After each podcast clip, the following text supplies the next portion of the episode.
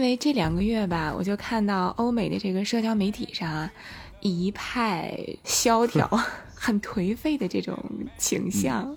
就是这边吧，有一个跟国内不太一样的词儿，这边叫“哥布林模式”。后来我查了一下，说的是一个就那种尖脑袋、绿皮肤的一种小妖怪。哎，我就纳闷，这是一种什么东西啊？后来查了一下，可能跟大家之前国内传的那种躺平啊、摆烂啊，好像就差不多的那种感觉。反正就是什么都不在乎了，也是天天吃糖、喝可乐，然后躺着看电视，一玩游戏玩一宿，基本上就这种感觉。你说这不是柚子吗？叔，您不能中间这样那啥。跟那个哥布林可能零二打游戏打的少啊，他是属于在欧美的呃魔幻世界甚至童话里面一种最基础的小妖精啊，类似于日本的史莱姆，就是在所有的童话传说里面都有这种，咱们中国就管这叫小鬼儿啊啊，日本呢这哥布林有点像史莱姆，有点像河童，它就是绿色的小的从森林里面出来的，它的特性呢就是喜欢在泥浆里边打滚，然后贪婪。然后懒，然后呢，还有一点点凶，对。但是哥布林一般是在树林子里面不太出来，所以最近在日本这个漫画界涌现了很多跟哥布林有关的作品啊。如果我是哥布林啊，或者我关于我做哥布林的这些事儿啊，等等之类的，就这样是最基础的小怪，哦，也可以说对世界没有那么大的伤害啊。基础的小怪、小妖精，呃，咱们看的那个史莱克，你记得吗？知道。其实呢，那个史莱克就是一种类型的哥布林，可以说。它具备哥布林所有的特点啊，丑陋，呃，绿色泥浆，对吧？但是它应该没有那么大，对，就是他讲的这个呢，就好吃懒做嘛，而且也不在乎外形了，对吧？你看他丑，所以大家也不打扮了，啊，也不在乎穿搭了，你你没钱嘛。而且哥布林本身也穷吧唧唧的，他不像一般的那种精灵啊什么那种比较贵气，他就是破衣烂衫的那种样子，然后每天在泥浆里打滚，在那躺着。所以这我觉得还挺逗的，挺挺破圈的。是，十七肯定对这个小怪物也挺熟的，是吧？嗯，对我第一次见他是在冰霜森林，可好打了。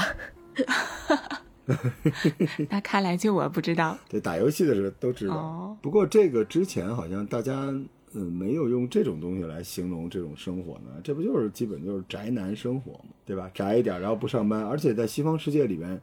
也确有很多人是不工作就是玩的，但是呢，哥布林跟之前的那种不工作满世界玩玩极限、玩滑板、玩滑雪那种宅男有一个区别，就是哥布林可能更消极一点。嗯，就是原来那个宅男呢往往跟潮男是连接在一起的。你像那个西方世界有很多打游戏的人，他也是挺潮的，也爱出去玩。是，但这哥布林呢，就是也不用吃特别好的东西。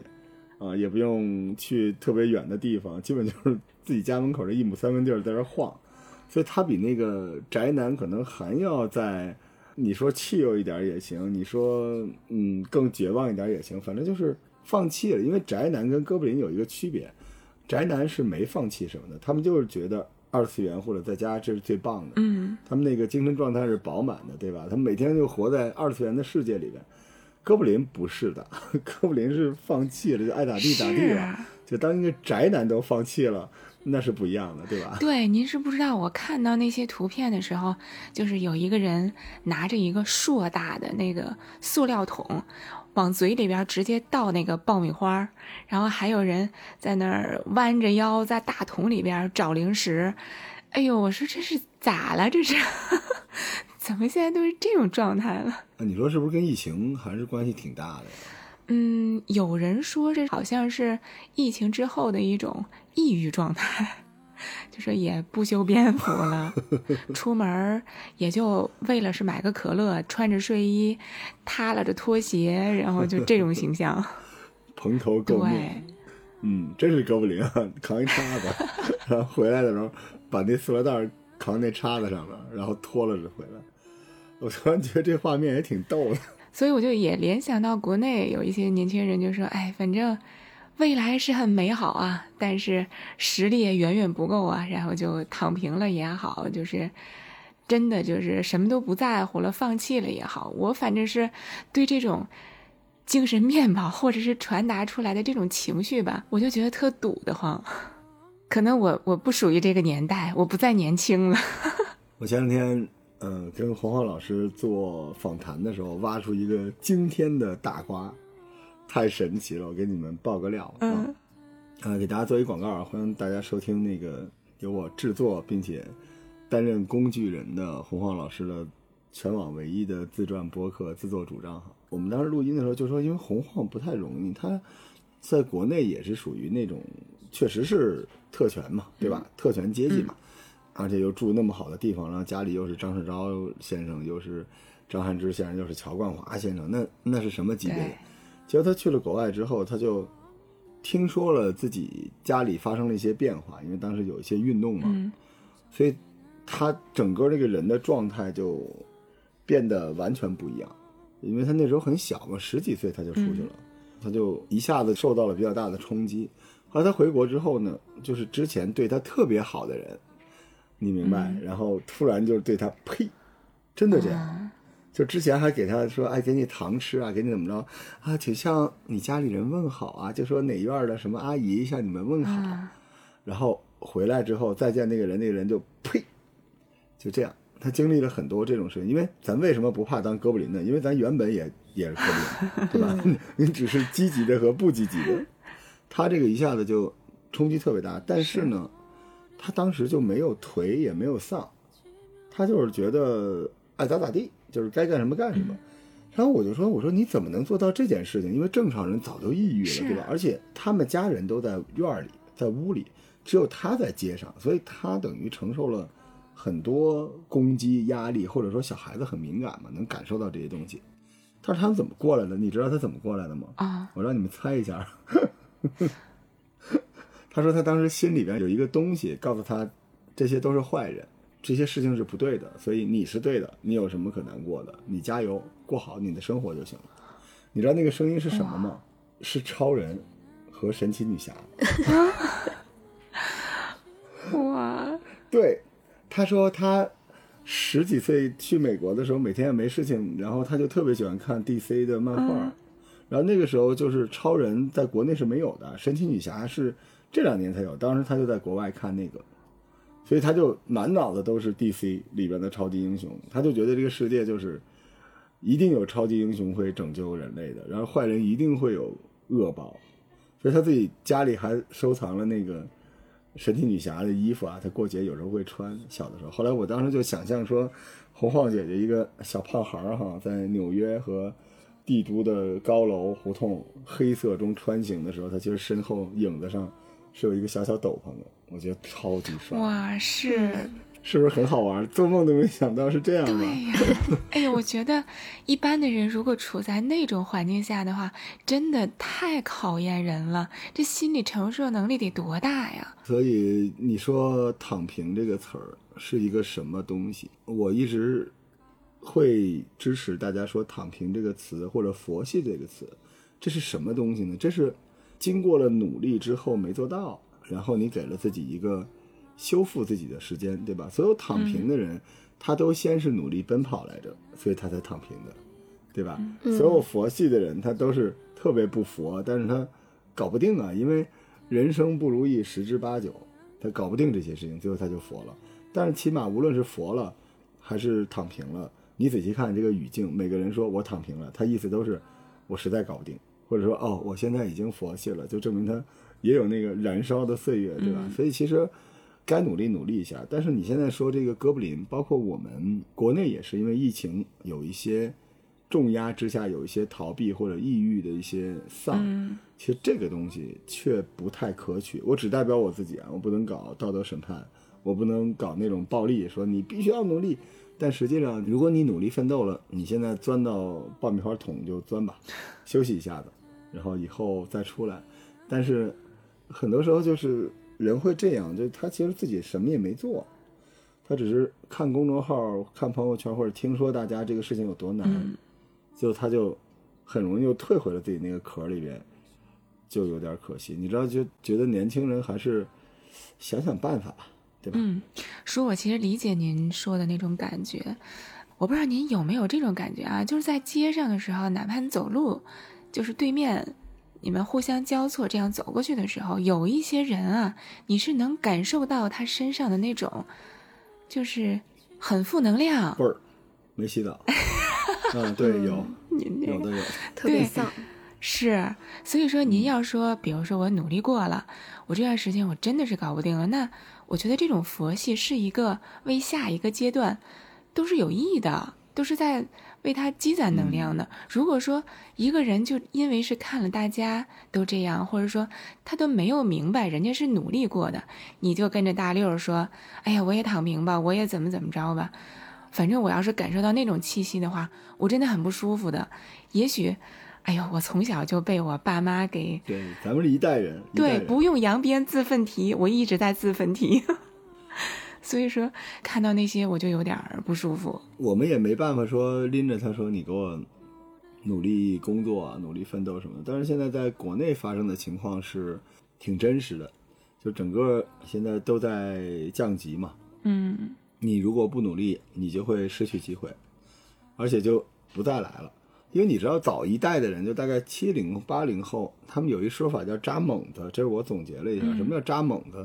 十七，你知道什么叫“扎猛子”吗？啊，我不知道，十七太小了，我 我没听过，居然有连东北人都没听过的土话啊？好吧，扎猛子就是在河边跳水跳进去，然后一下就潜到比较深的地方不起来，然后过了一会儿再出来，是，然后这个。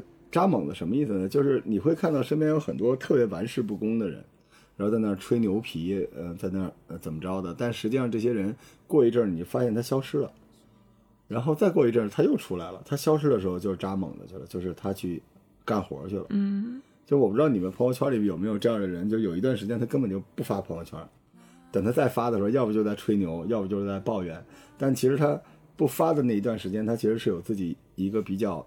长的时间去干什么事情？有，所以我老觉得，就是人生就是两相宜吧，对吧？就是你该休息的时候呢，好好休息；该佛该躺平都随便。但是你另外一段生活，你最好做点什么，因为人最怕的不是累，或者是丧，其实比丧更可怕的是麻木。嗯，我们有的时候回忆过去的，就咱们自己的人生啊，就是你会想起那些特别美好的时刻啊，时期流鼻血了，特别美好。还有就是你会 想起那些不好的时刻，就是你也觉得是个教训，对吧？你当时不应该辞职，你当时不应该出国，你当时不应该创业，什么等等之类的。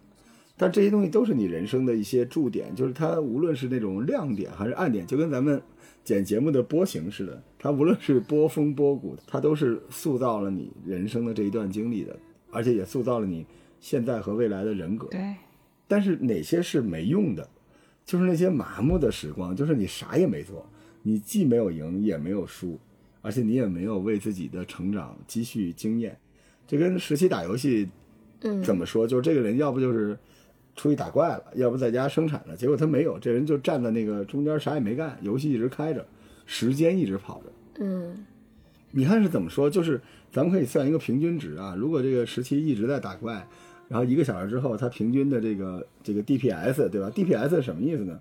那个 S 是个什么东西呢？Second 就是你每秒能输出多少。嗯。所以十七如果一直在那站着，时间往后走，但是他没打怪，他的 DPS 就会非常非常的低。对。所以那你干嘛还站着呢？你还不如躺着呢，对吧？这个时刻我建议你躺平，那时间就不算了呀。所以尽量不要有那么一段完全你既没有休息，又没有战斗，又没有学习的时间。就比起什么史莱克，或者是躺平，或者是宅文化什么之类的，我觉得那个是比较不好的。你看那个柚子，还有她老公赫本，他们就很宅，但是我觉得也是一团精气神。就现在，甚至说你不参与所有跟二次元有关的东西，反而你跟小孩没法对话了。所以其实你看，他们也是目光炯炯的，他们只不过不太爱惜自己身体啊，俩人天天在家躺着。但是他整个的那个状态，他的快乐，包括。你可以这么说，就是他的知识面是在涨的。虽然我不认同通过看短视频让自己长知识，但是你如果不读书的话，你还不如看短视频呢。你能不能什么都不知道？前两天我一个大姐跟我说要创业，啊，我说你要创什么呀？她说这个我觉得元宇宙这个，我说哇，你最近是参加什么班了？好高级！我说有一个那个三十岁到五十岁的女性才能参加的一个元宇宙传销啊，大家一起在台上拍巴掌。哎呀，嘿嘿，我说元，你说宇，我说那是元宇啊，那不是元宇宙啊。他他居然吃了，想了半天，对哦，不押韵，你都不知道这个世界变成什么样子了。所以我我觉得吧，呃，还是麻木的时间少一点。就让自己要不就好好玩，要不就好好干活。嗯嗯，是叔，我突然有一个问题啊，您觉得是因为这个世界，比如说科技也越来越发达，然后社会分工也越来越细化，机会越来越少吗？因为有人也跟我提过这个问题啊。反正你目光所及吧，好像很多人就是躺平了。而且我前段时间看到美国的一个消息啊，就说。美国的中产说：“我原来认为的美国梦怎么会变成一个噩梦呢？因为现在通货膨胀率也特别高嘛，物价呀、油价呀、房价都特别高。他们就说：‘哎呀，原来代表着努力就能成功，努力就能实现自己的这样一个美国梦的这个概念，现在越来越淡了。’我就。”想是不是这个社会真的是机会就越来越少了呢？嗯，十七你怎么看？我觉得可能我们这一代人跟比我们早一些的那些人对于躺平的概念是不一样的。在我父母那个年代的眼里，大家都是觉得只要我努力，我就会有收获，我自己动手就能丰衣足食。但是我们这一代人接受的事情好像不是这样子的。你看现在有很多那种。网红吧，就是短视频火的那些，他们其实也没做什么，但是他们可以赚到很多的钱。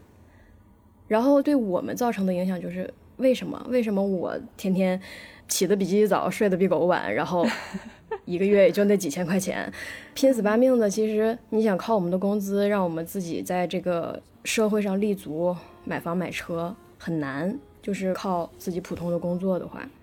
那我们觉得横竖我干也是这样，不干也是这样，那就躺平呗。嗯，这个应该算代沟吧，因为从小生长的环境是不一样的。我觉得我们这一代人可能靠运气的会更多一点，努力是一定要努力的，是必不可少的。但是努力不一定有收获，对我们来说，这跟教育有关系。嗯，就现在中国不太好混了。嗯，我们就老生常谈，说个得罪人的话，好的大学出来的人。嗯，受过好的高等教育出来的，他的工作机会还是很多的。嗯嗯，只是问题在于，在过去的漫长的十年左右的时间里面，这个社会上一直有一个观点，就是你不用上好的大学，你依然能混起来。就是我记得有一个求职节目特别有意思，然后有一个台上的一评委吧，就跟当时的那个嘉宾在聊，那个嘉宾是搞教育的，那个嘉宾就说，大家一定要。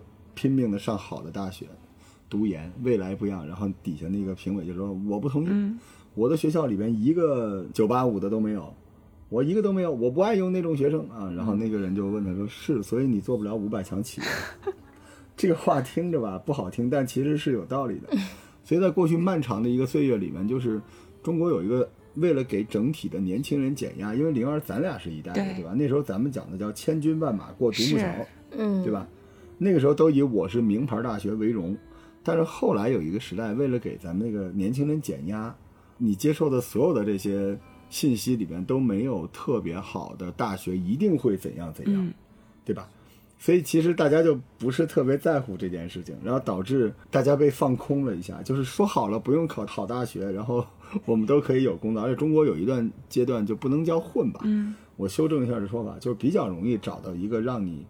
能够生活下来的一个工作，而且也是因为大家的那个对于钱的要求降低了，这是一个好事儿。年轻人觉得不一定一定要有钱，对吧？嗯。可能我配着很好的电脑、显卡，然后吃喝有对象，小富即安。我在家打着游戏，出去上个班，一个月有个八九千一万，反正我又跟家里又生活在一起，对吧？如果租呢，我跟我男朋友一起合租，反正就是。比较气有这一代，就你说丧，他其实不丧，他只不过不是那种过去像我跟灵儿那种金戈铁马，对吧？是 我们不进则退，不是那种。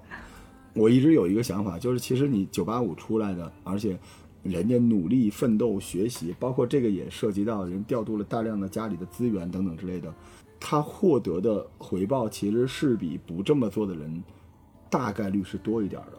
嗯，所以其实现在的问题就是有一个差，就是人都叫爱拼才会赢嘛，但现在就是就是你看到的很多是不拼的小孩儿，就是其实这个社会上失业的小孩儿，因为疫情或者说失去了自己哪怕是 part time 工作的小孩子，他不是主流，绝大多数的人还是有他的岗位，当然这里边有相当部分要接受降薪、嗯或者接受什么，但是这个社会风气变得不好。就是大家都更容易去看向那些，反正我怎么努力也没有，因为我相信还有大量的年轻人正在努力奋斗，在一二三线城市买房子、买车，在经历这些东西，所以整个这个社会吧，怎么说呢？就是文化或者潮流，它不是一个全社会上的东西，不会就是从所有人那儿都出来。比如说，我是一个清华的硕士，我是一个北大，这不是说学历歧视啊，咱们只是分析这个事情。就他们脑海中想象的就是，哦，我可能不能出国了，对吧？嗯我现在而且跨国公司的机会也少了，或者说我年薪一百万到两百万难了，或者还有一波海外回来的人，他就业呢高不成低不就，想创业，是是吧？我创不了了，因为没有活钱了，所以这些是奋斗者的烦恼。但还有一部分就不是奋斗者的烦恼，他就觉得那我就躺平吧，就怎么样。那我想说就是，其实大家可以再努力一下的，有些时候。但是如果你选择这个阶段性躺平，我觉得问题也不大，只是呢，它不是一个时代的缩影，它只是说我们在前一个时代我们落下的便宜，就是任何一个人，我相信就是以一个甚至大学都没读过的人，他可能很容易找到一份跟读过普通大学的人的工作是一样的，甚至更好，因为就靠你的能力。嗯但是因为这件事导致很多人他就不太重视高等教育，嗯然后他就觉得反正我就可以出去找到一份工作或者不拉不拉怎样。结果到了现在，就是大家一收紧，社会一降级一下行，你知道你现在找工作，你当然会招人的，会招那种大概就是基础技能会更好一些的。所以我觉得就是我们要还债了，真的要还。就你想像原来那样随便吃着喝着玩着，穿着睡衣打着游戏，想多赚点钱，那个就会难一些。是的，嗯就是疫情期间嘛，就是对大家要稍微有点刨根问底。因为我看到我们人力资源给我一个表，因为我们现在在招人嘛，嗯我一看我说嚯，咱们公司这么厉害了吗？啊，都硕士起了。说嗨，说现在那个，这不是人才也多吗？是，小脸红红的，我们的人力资源啊，就这有点卷了啊，现在开始。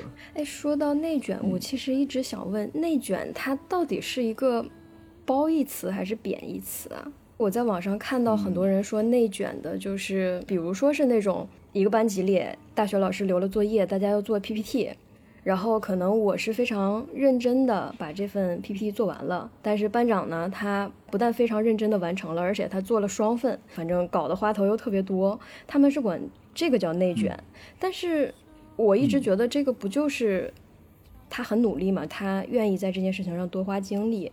我自己之前理解的内卷就是有点类似于那种，就村儿里那个卖鞋的，大家都卖十块钱一双，然后有一个卖五块钱一双，就是这种向下的。内卷是这样的，就是在原本没有那么必要的细节上，然后拼命的努力，为了争取表达权，争取自己脱颖而出，所以分三个档。嗯第一档就是你外人啊，天，这行业内卷了，跟你有一毛钱关系吗？你又不是这行业的，对吧？你看热闹对。然后对于这个行业内的人来说，对于这些努力往回卷是什么呢？就是你的能力已经过了。说白了，什么叫内卷？我用十七的语言说，这人已经一百级满级大号了，嗯跑到一个六十级的副本来抢这个装备，让别人抢不着，这个是内卷。那但是对于这些厉害的人来说，他的内卷我是喜欢的，因为它等于就是提升了这个行业内的竞争标准，对吧？嗯那反过来，对于我们这种呃用人的人来说，就就觉得很好。你知道，我们现在找一个销售，最普通的销售，我都可以找一个美国回来的，这我们是很开心的。嗯对于那个卷的那个人呢，我也觉得予以赞扬，因为等于你终于看清了时代的潮流，你愿意多努力奋斗，这不就是珍惜每个一机会遇到更好的自己吗？凭什么你有能力，你能写双份 PPT，你为了给别人一个机会，你不写呢？凭什么呢？要是我，我还要写法语的呢，对吧？来，书写份法语的。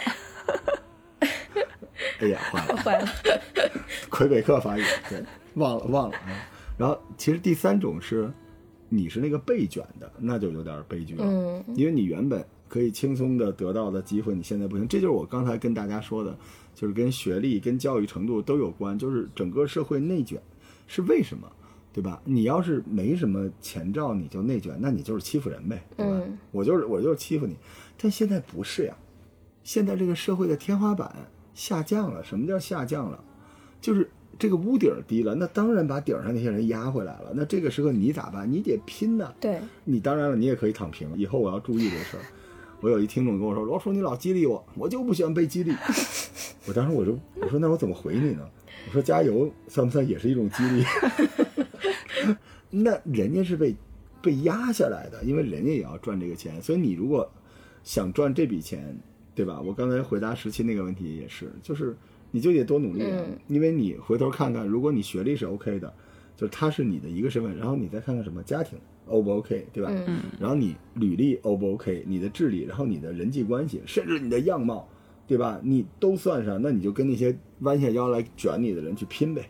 嗯你为什么有机会赢呢？我告诉你，因为内卷那帮人，他虽然做了你的事儿，但他要的还是原来那份钱。对，所以其实你不一定，因为我那天说哇，我我那天感觉跟那个周星驰那电影似的，人说罗总，我说啊，我们现在这个销售有人了，我说好，我要看一眼。他说我告诉你，罗总，我们大概应聘有二十个。我听哈哈哈，真的吗？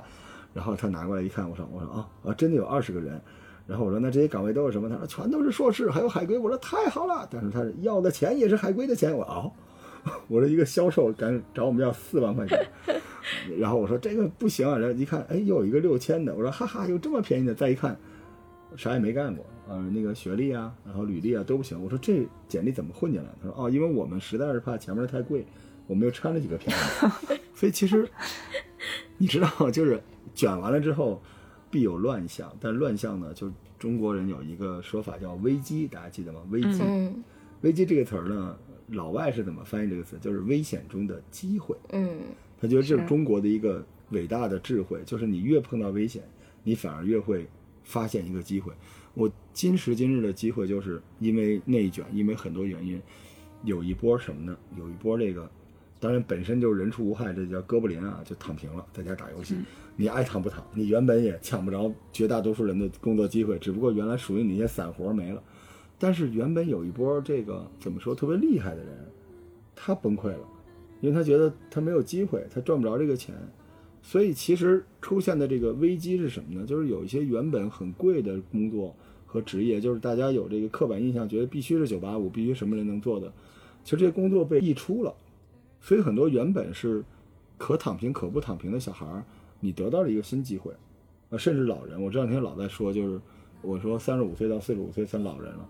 原本你们一点机会都没有，但是现在有。嗯你看我们现在招人就会招岁数大一点的，为什么呢？便宜，嗯有经验，嗯而且他上有老下有小，他非常珍惜这个工作。对，所以这个时刻，你说你找一个二十五岁，觉得自己在这儿拿四万块钱都嫌少，觉得大厂那边还给开五万八万，其实大厂也不给开了，以后很少有这种工作。嗯他还觉得我要怎么样，所以你现在给我一个工作，我觉得下一个会更好，这跟实习找对象是一样的，下一实习赶个会更好进来了。啊，不一样，不一样。哎呀，就这种人，但是另外一波就是，比如说那个四十岁的一个大姐，对吧？她上有老下有小，她就已经准备好了，说你哪怕给我一个五千的活儿，我先干着，你看看我能力到底行不行？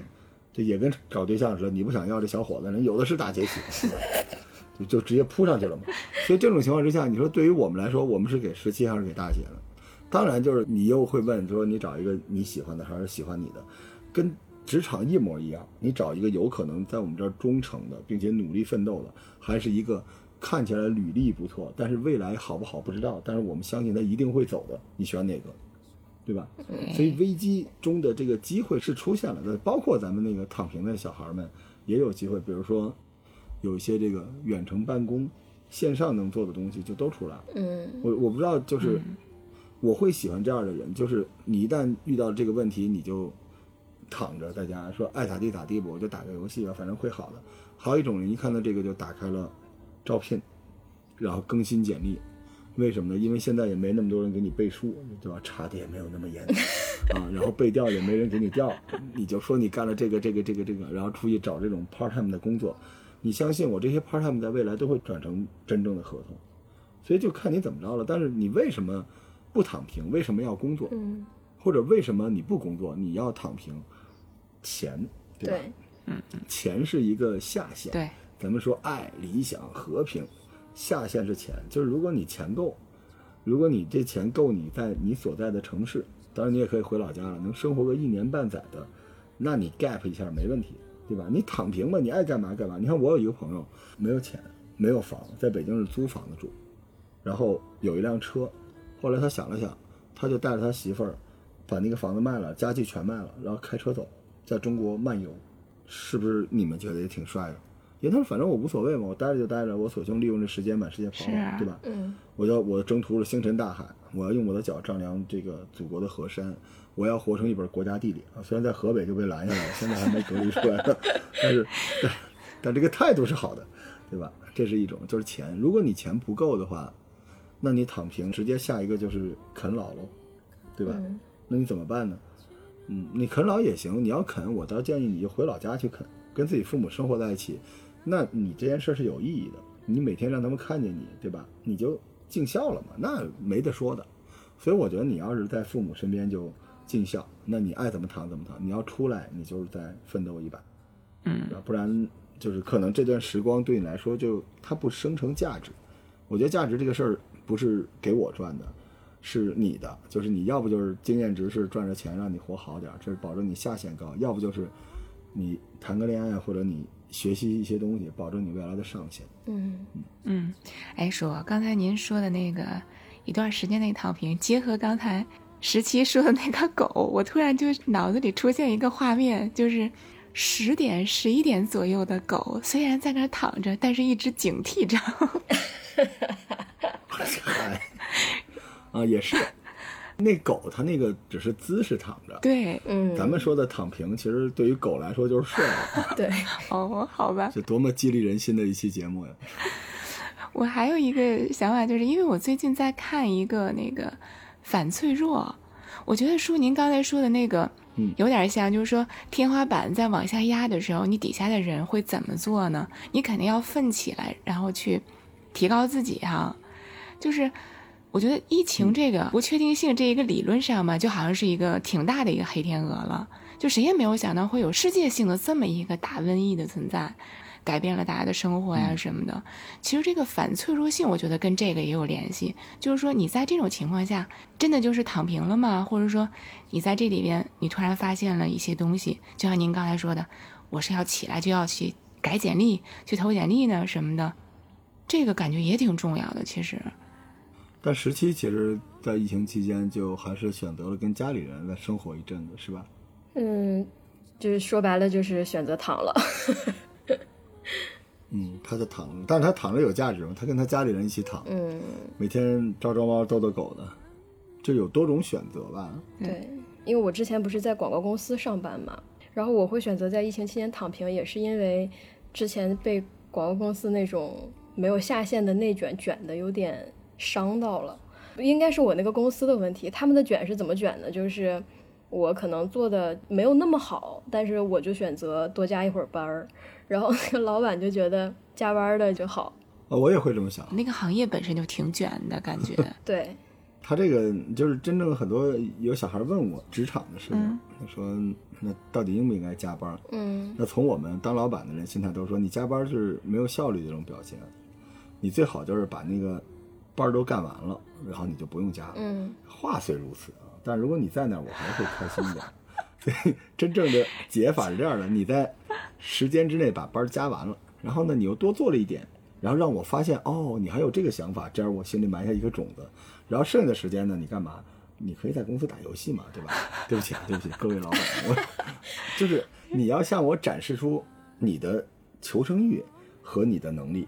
你不能只有求生欲和只有能力。你看，有一种人就是一天到晚在那儿加班，嗯如果我不喜欢你，我就说，我这个人不想要了。人家说啊，他天天加班。我说他加班，你看他做那东西，人家一看哦，这个说明能力很差。我说对呀、那这种人就算了吧，对吧？但是还有一种就是早就干完了，干完就走了。然后人家说，你看他虽然这个考勤有点问题啊，但是他活儿干了。我说，我们买的是我们是 cam 制嘛，如果 cam 制的话，那行吧，那把他转兼职吧，好吧？对吧？你干完活儿你就走了，我买的是你的时间，我赚的就是你干完了你该有的，还能再给我干一点，对吧？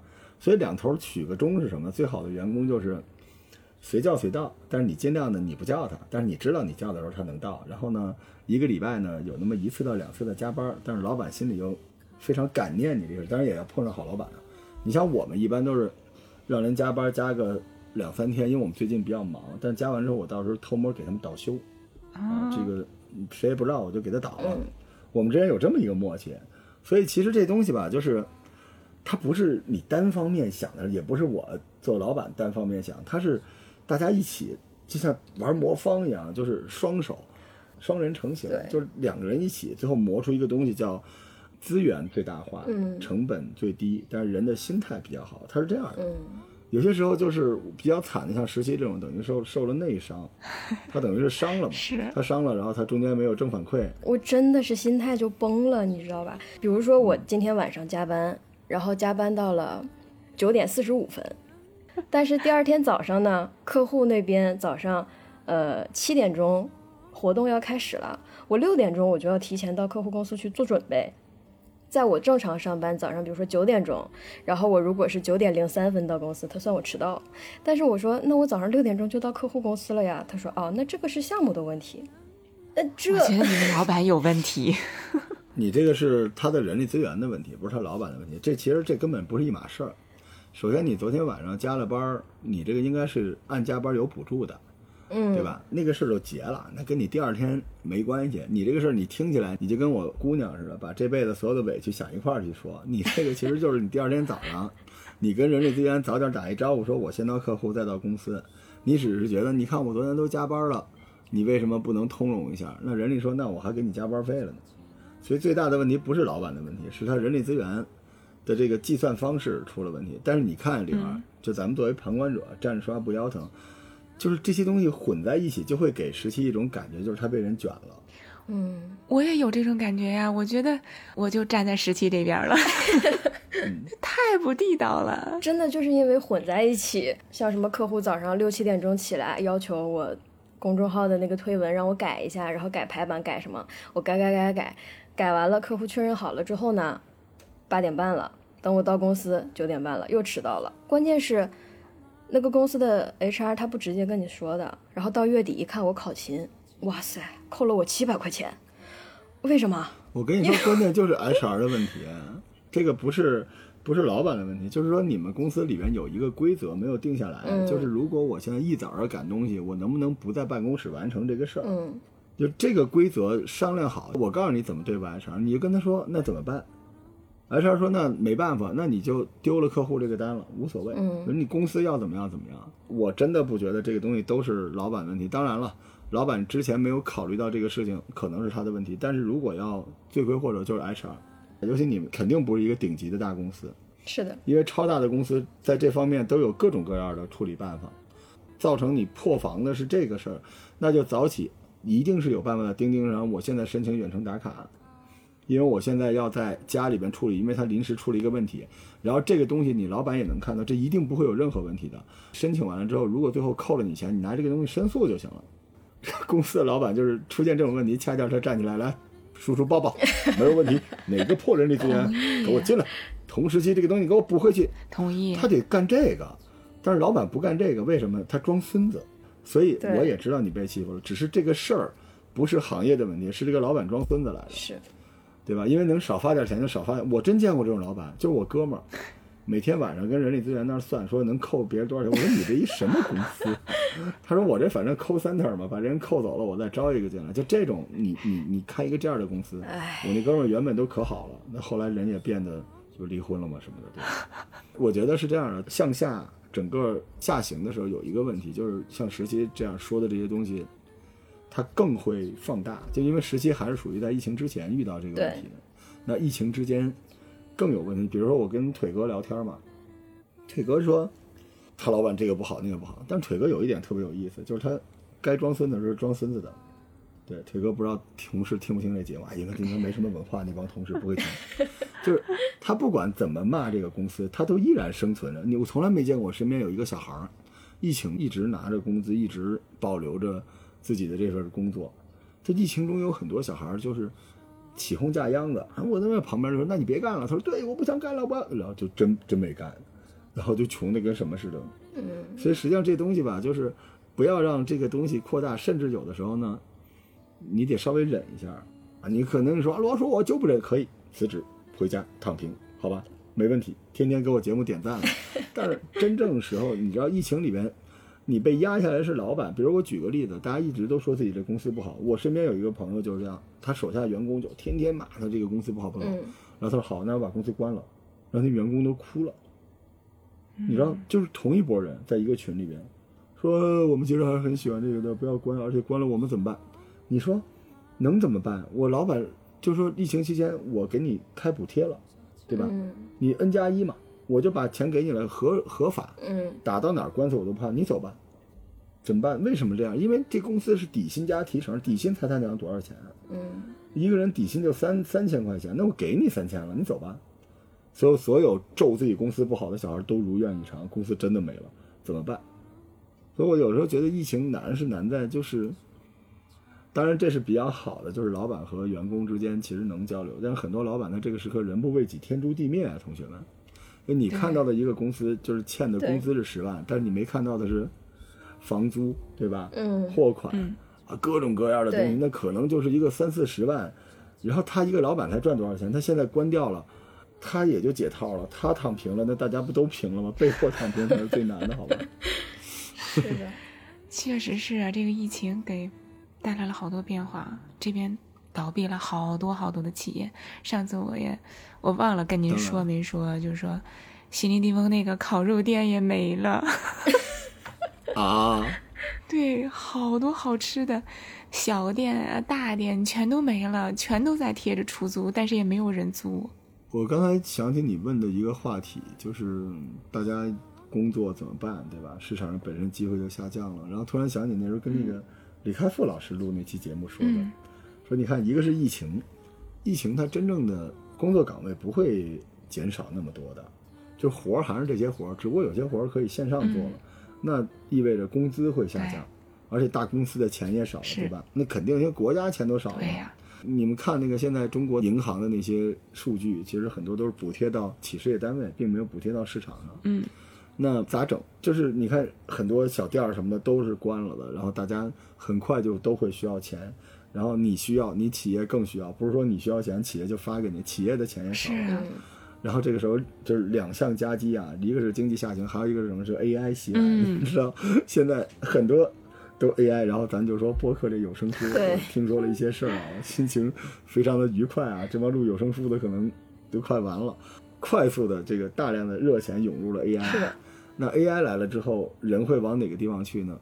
李开复老师说，服务行业，嗯就是只有人能做，然后设备算法做不了，就有这种 touch，有这种东西可以，所以大家一算，诶，快递，那个外卖按摩，嗯，中医，外卖，哎，服务性行业，对，所以呢，就是如果你有技术，你就去找远程的活；嗯如果你没有技术，你可以上街，嗯真的是这个反而是有机会。但你看，发达的一些国家，它本身就是这样，你发现了吗？嗯你在那个日本，那个日本快递小哥一个月能赚三四万块钱人民币，嗯嗯对吧？然后日本的这些就是推拿的师傅，在日本就是大概一个钟吧，老的那种技师四十五分钟，差不多是多少日元啊？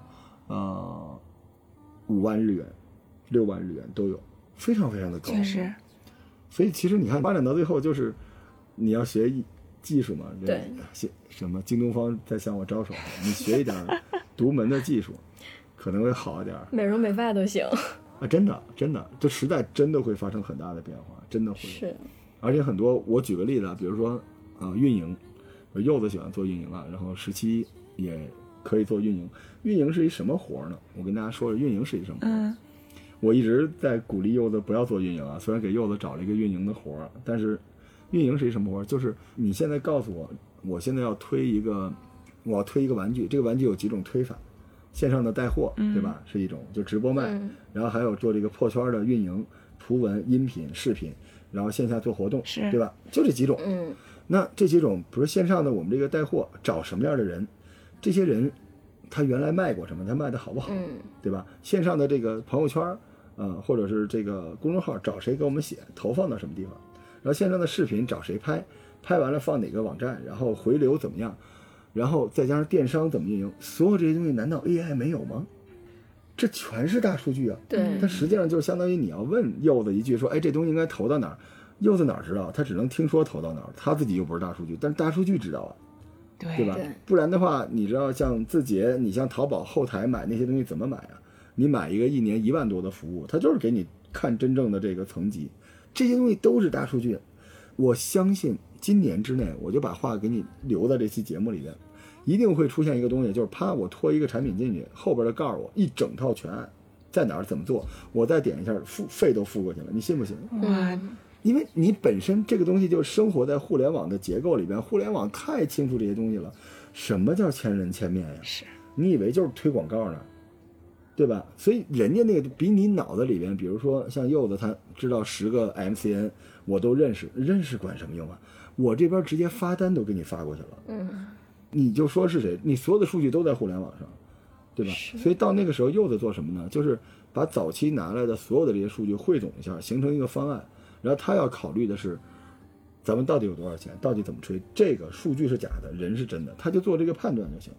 但是，他就要证明自己通过判断有赢的经验，而不是说他能找到这些数据，这数据哪儿都是啊，嗯，这不就是 AI 吗？对，所以我一直跟大家说，别做运营了。你说这个写东西、录音，这是可以的，因为 AI 录出来的不像咱们，咱们有瑕疵，所以才好听，而且咱们的脑子是乱转的，比较好玩，对吧？你搞笑这件事，AI 肯定不行，所以为什么叫一本正经嘛？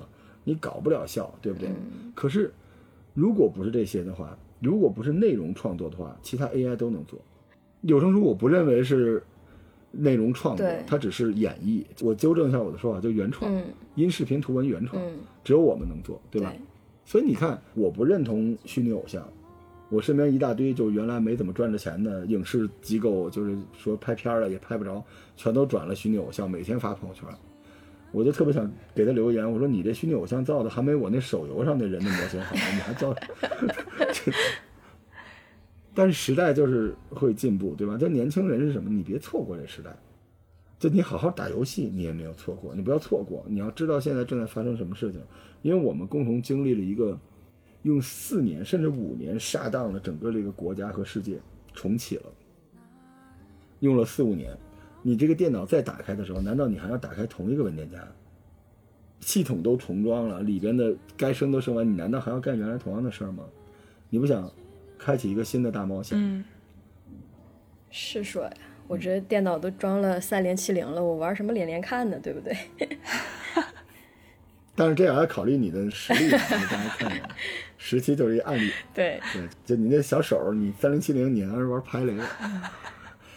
连连看还是可以的。就十七其实也是经历了一个痛苦奋战的岁月，最后伤了选择休息。我觉得十七的躺平是非常合理的。嗯，但是我从旁观者的角度来说，我觉得这是一双输，就是十七输掉了自己职业生涯能够继续进步的一段时间。嗯对吧？最简单就是，如果你还在那公司，你现在可能还被发着工资呢嘛，对吧？嗯早就装三零七零，因为十七所有的选择都是为了你公司好。因为我跟十七相处下来，我觉得十七是一个非常 professional 的人，就是我给他的稿子，他都会自己改，而且会多做一步。就多做一步是一个特别好的，但等于那个公司也失去了。所以其实我觉得十七嘛就有点亏啊。零二你有那种痛苦奋战的时刻吗？你跑加拿大不是为了躺平是吧？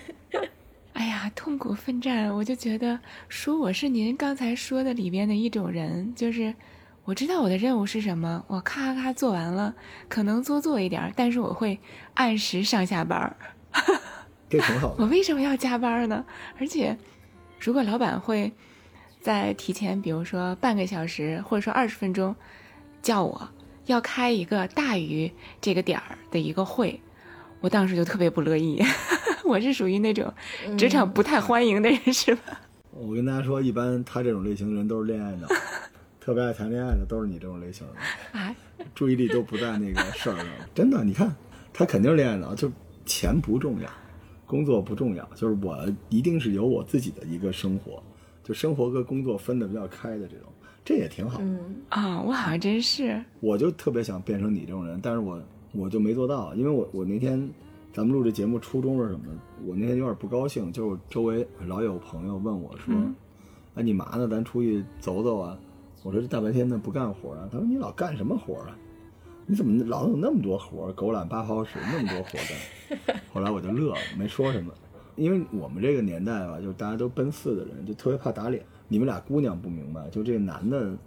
大家知道这个男的有两个绝对禁忌的东西，你们知道吗？哦，你们女性聚会的时候会有什么禁忌吗？我先问问这个。来，十七有女性聚会吗？没有，都是跟男的聚会。嗯，还真没有。哎，这好看出来。我的聚会都是那种，就是生理性别为男的老姐姐，好，好嘞，这都绝经了那种是吧？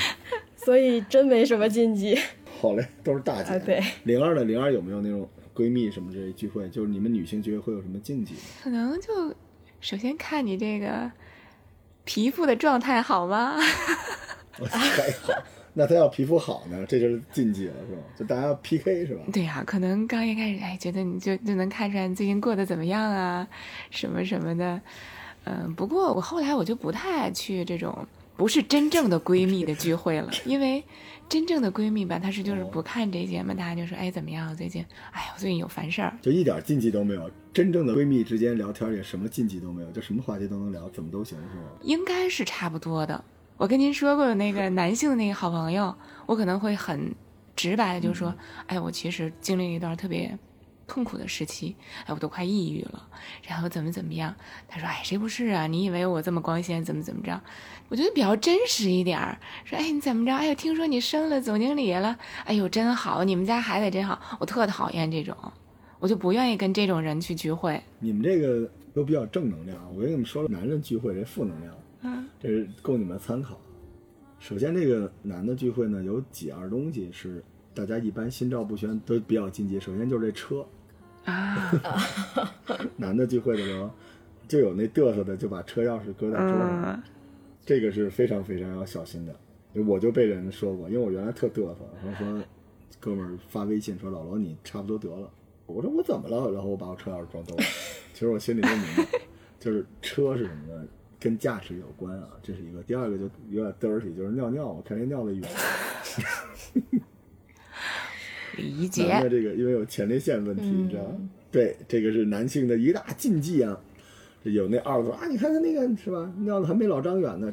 第三个问题其实就是男人最忌讳的是钱，钱是不能。所以你看有一个发展方向，就女性聚会，就年纪越大越去那好地儿。嗯，好家伙，我原来认识一个大姐，长得也跟史莱克一样，就是不光是生活像史莱克。后来一看最近朋友圈都是宝格丽下午茶，我说嚯，那大姐说哈，没想到吧？我说没想到，岁数越大去的地儿越好。男的正好反过来，一开始还去个什么好点儿的吃饭地儿，岁数越大越往那个撸串儿了。苍蝇馆儿。对，为什么？我反而认为这是男性的一种侠义心肠。我认为女性可能岁数越大，她可能皮肤的差距会比较大。嗯因为如果经济扩了圈层，可能大家就不在一起玩了。我觉得男的还真不是，男的就是 越往上，你身边越会有哥们儿掉队，你知道吗？他那个掉队率特别大。嗯所以我前一阵子出去聚会的时候，哥们儿就在聊，我一听哇，真是被卷的不得了，而且很多四十岁的人就没工作等等之类的，大家就说我说那个啊，你看谁谁谁在哪儿种了一菜园儿，啊，谁谁谁在哪儿，然后我们中间有一个大哥，这哥们儿呢原来也是我们北航的，然后后来现在一聊朋友圈都是特仙儿，你知道李子柒啊，天天在那个平谷的一山里头。弄了一个院子，哎呦真好，然后你们过来玩啊，然后那个说你们这帮人一天到晚的忙什么忙啊？就是就是什么自己吓唬自己，就卷成这样。你看我多仙儿啊，我就看不起你们。大家说对对对对对，你说对，我们向你学习啊，就是啊，你们这种点菜对吧？我这回头给你弄点萝卜，弄点南瓜。然后结账的时候，这大哥不动，在原地看着我们。我们说哦行，那我们结吧。结完之后呢，大家说啊，有时间过来找我们啊，就你们赶紧啊，从你的生活中超脱出来，知道吗？超脱，跟不上好嘞。然后大哥自己在那个公共汽车站等车，我们就开着什么奔驰、宝马就走了。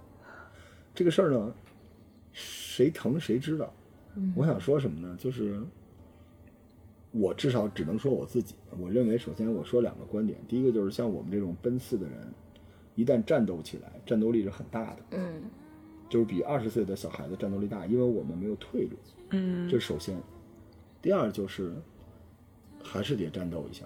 我为什么一开始说跟雷阳想录这个，就是我们聚会中一哥们儿跟我说，说来说去，上半场呢就说我有多累，狗揽八泡屎，下半场就说自己有多穷。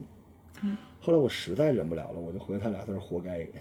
你知道，就是其实我到了现在，我觉得我应该赚钱挺多的，但是我我为了我姑娘，为了我们家，我每天都在想年轻人要干什么，就每天都给自己增加技能。我是你们眼睁睁看着从早上八点钟干到晚上三点钟，嗯嗯大家都说您辛苦，您辛苦，但很多小孩儿，我不知道你想不想成为一个有钱的，或者说收益高一点的人，但是你就得这么辛苦，没办法的，你就得这么辛苦，你就得在别人睡觉、哈拉的时候，你要一直不停的干活。你看我电脑上永远就是那个几个大 V 的时间表、合同，然后一个音频的剪辑，然后一个视频的，然后同时开着腾讯会议做医疗项目的选型，还要考我的证，就是你要不就别走这条路，如果你走这条路，你就只能这样了。不是说自己感动自己，就是你根本没有退路，你就没得选。所以其实我是想说，就如果这个年龄段的人听这个节目的话，就是你如果奋战一下，你是有机会的，因为我们刚才讲了内卷，讲了很多机会出来了。但是如果你不奋战的话，那你欣然接受你目前的这个状况。反正我每天都压力挺大的，我想知道 B 站到底怎么玩的，怎么后台怎么做。你看我每天我周围的朋友没有我这个年龄段的人，真的没有，就我只跟比我大十几岁的人交朋友，加二十多岁像晃姐他们这些人交朋友，嗯因为他有足够的人生阅历。要不就是我跟比我小十几岁的嗯这些小孩儿，因为他们还在奋战。我也觉得朋友圈也是这么回事儿。我不知道大家有没有发现，就是平时咱们没有疫情的时候，你身边总会有很多呃特别积极的和特别丧的人都有。但是你没发现经历了疫情，你身边丧的那些人逐渐消失了吗？哎是，是吧？，对，是的，因为太丧了，然后他们自己都丧不打眼的，他就消失了嘛。嗯 所以我觉得，反正还是那句话嘛，就是你逼一个已经选好了人生是怎样的人去努力奋斗，其实是一种冷暴力。我觉得我们也不要，就是逼着别人怎么着，你不怎么着，你就不是我们的朋友，也不是。但是我就是给大家说一下，疫情期间其实我建议大家拼一下，就是你看我现在多害怕掉粉，就是拼一下下，就一下下就好，不拼那么多，只拼一点点，对吧？拼一下。不行，立刻躺平啊！这个锦衣玉食，立刻躺平。但是一下都不拼，只是听了周围人说的这些事情，我觉得你当然可能会以最低的成本度过这个危，但是你会以非常高昂的代价错过了那个机，对吧？危机，危机其实也是机会。嗯您刚才说的那个，我脑子里面又出现一个画面，就好像在冲锋的时候，敌人的枪林弹雨比较浓密的时候，我们迅速躺下，迅速趴下，然后等一看没有了，继续往前冲。就稍微冲一下吧，因为我觉得大家现在对于自己手里的财富积累应该都是不满意的。嗯是，就我有一个朋友，他一共手里有二十多万，当然这就是有点狗血的故事了。然后他就一直想出国，所以他就拿着这二十多万就开始买房。嗯，他每天都在买，然后他就告诉我说，他想在日本的这个千叶先买，然后再去镰仓，再去北海道，再卖了，再去名古屋，再从名古屋到大阪，最后进攻东京。然后就每天都研究，每天都研究，然后每天给我发一表，说罗儿，你看我这行吗，你看我这行，啊，你很厉害，你这个你在日本很棒。他说我我我没在日本，我在海淀，什么？他 说我有一直在黄庄呢。我说这，然后在疫情期间，你知道他做了一个多么牛叉的事情吗？就是我说你真的买房？他说没有，但是我到日本了。我说啊，那个时候他是在日本锁国之前他过去了，然后最后我说你成功到东京了，他说到了。我说你把房子都，他说那倒没有，我现在成为了一个合格的房产中介，一口老血喷出来了。但是你看是不是挺好玩的？它会有一些虽然不像童话故事那么美好，但是会像童话故事那么诡异的一些事情发生。嗯所以我我最后想跟大家说什么，就是我们回到一开始那个哥布林哥，布林。其实这个世界有一天我们都会变成哥布林的，但是我们在一个大锅里边，在泥巴里边，我啊零二十七对吧？十七个儿小点儿，可能脑袋已经没了。我跟灵儿，我们在这锅里坐着喝东西，十七在那冒泡，我们在聊。但是我不希望这个锅里有年轻的哥布林进来，希望大家就想进来的时候，我们阻止他说你，你知道吗？啊，这哥布林，比如咱们想就又又小又丑又懒，比如老张吧，就是老张啊，你你你别进来，你知道吗？就是这个树林出去，此地往东大概九万公里有一个 东土神州啊，就是你可以去那个地方，你先奋斗一圈，你都看看。对吧？你把你手里这两百块钱赔光了，你再回这锅里边，咱们一块儿咕噜咕噜的，多开心啊！啊，所以我们就可以这样，希望这锅里呢都是像我们这种自我感动自己一番之后，然后决定躺一下休息一下。而且其实即便我们在这锅里，我们也会出去。嗯。所以希望大家就，呃，通过这一锅东西吧，这一锅里边老的小的能够有自己的答案。也希望大家能够在疫情期间不麻木啊，就哪怕歇都歇到最好。嗯。玩也玩的痛快，嗯，是干也干的利索，然后也可以逆袭。希望每个人都有逆袭的机会。你看史莱克还能娶了一个，也没怎么样，娶了个女史莱克。这这这励志吗？这不过女史莱克马上要上电影了啊！不对，那是女浩克。好，对不起大家。好嘞，咱们这期节目就到这儿。好吧，咱们下期再见了。好嘞。对，然后最后跟大家说一下，我们这节目是跟来自蒙特利尔的那个。加拿大铁岭的灵儿一起录的，然后这个节目呢，现在是头号玩家节目啊，但是这个节目也会更新在灵儿老师被关注了好几千万的大节目叫 Just Fit，大家也可以关注零二的 Just Fit 那个节目，还有那个十七的节目，也希望大家关注啊。没没什么节目啊，十七，您节目有吗？嗯。好，下期再见。好，我们下期再见。拜拜，拜拜。